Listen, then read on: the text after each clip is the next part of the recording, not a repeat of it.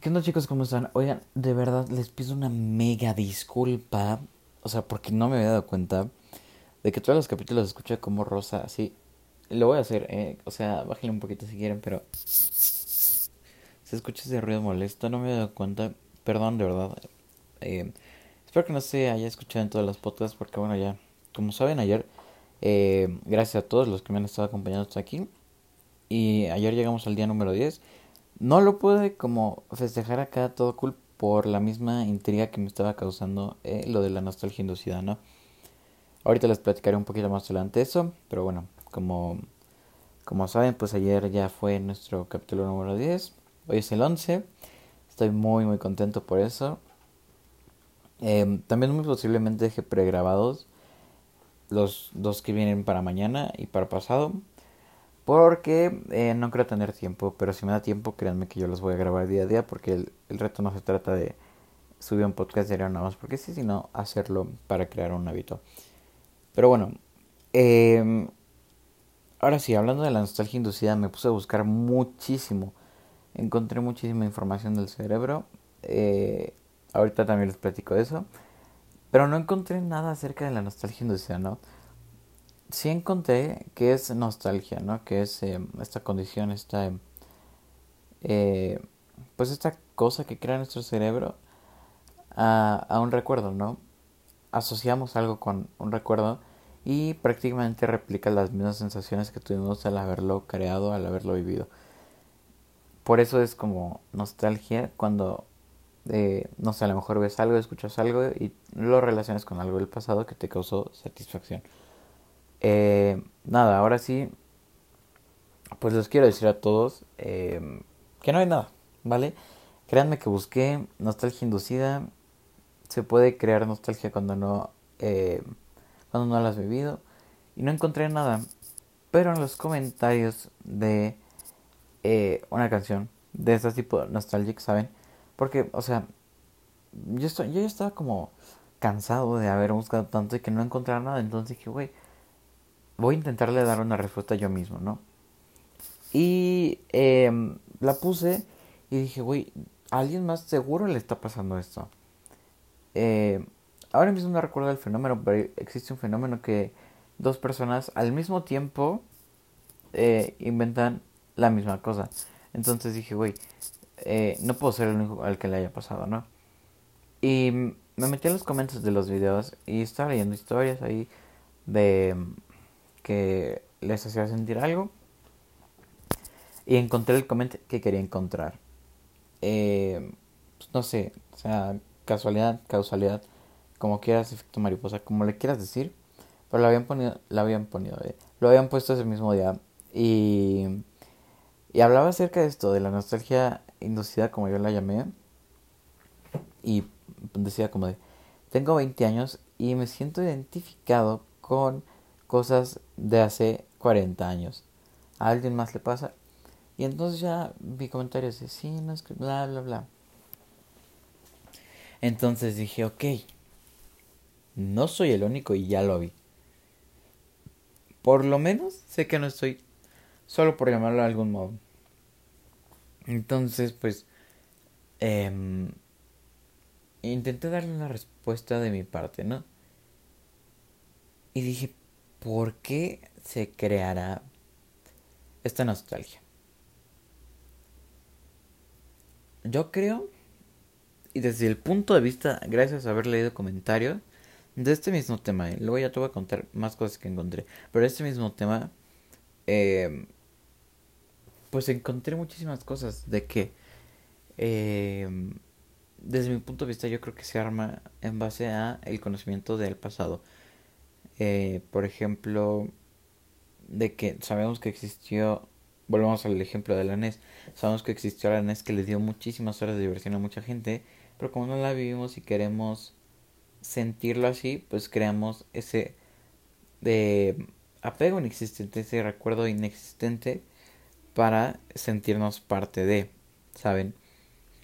Esa es mi percepción hasta el momento, hoy viernes 4 de diciembre del 2020 todavía no le doy una respuesta que con la que me sienta bien bien tranquilo y voy a seguir buscando pero por lo mientras esa es la respuesta que les puedo dar para, para las personas que les intrigó el tema que les, eh, que les hablé ayer.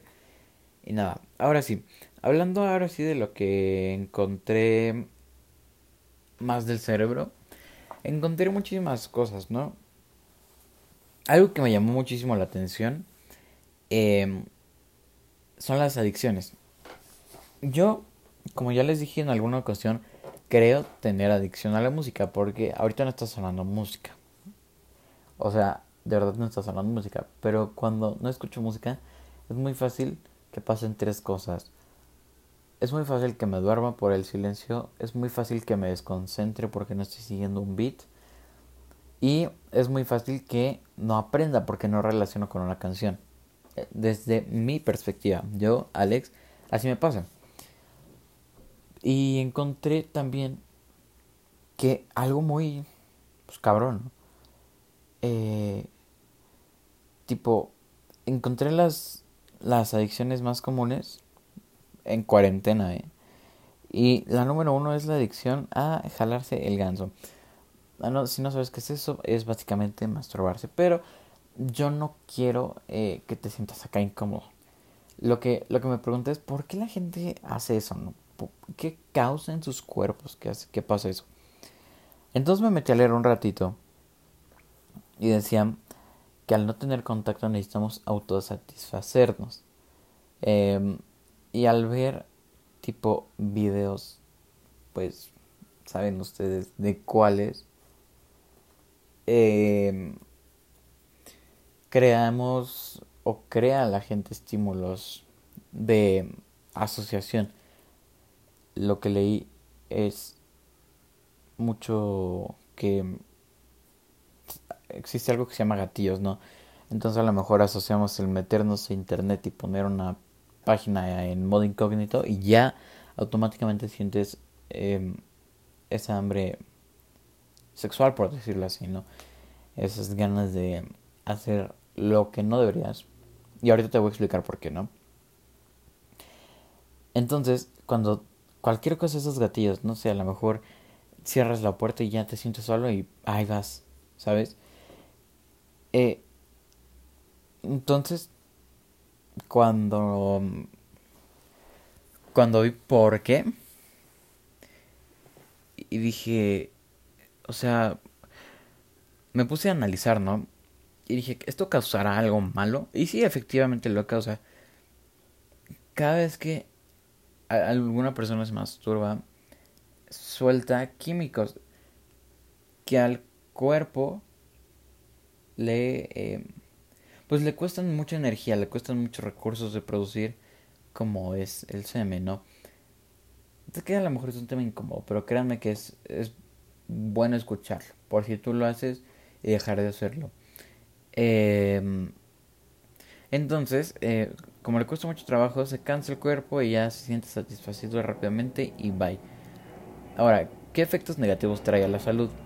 Eh, cada vez vas a necesitar más, em, ¿cómo, ¿cómo, decírtelo? Como más excitación, más, eh, más estímulos y cada vez más fuertes para poder producir este líquido que ya te comenté. Porque cueste, cuesta, ¿no? Eh, desde la producción hasta la terminación. Otro efecto negativo que trae es la, pues no sé cómo, cómo decírselos, realmente no me acuerdo del término que usaron. Y era como poquito de recesión o de mm, atraso a nivel sociedad porque eh, al cerebro apenarle eso, o sea, de momento pues está bien, ¿no? O sea, de, bueno, no está bien, pero de momento el cerebro dice, no, pues sí, quiero placer, y ¿qué es lo que hace? Va a hacer el acto. Pero cuando ya lo reflexiona y se siente culpable, pues eh, dice, no, la sociedad va a saber, me voy a sentir culpable, bla, bla, bla. Entonces por eso eh, es malo hacerlo. Cada vez vas a necesitar más impulsos, vas a necesitar más recursos y vas a terminar eh, creándote un vicio. Por eso las adicciones son malas. Me gustaría continuar con este tema, pero ya no nos queda tiempo. Así que Aleso-ZSZO. Bye.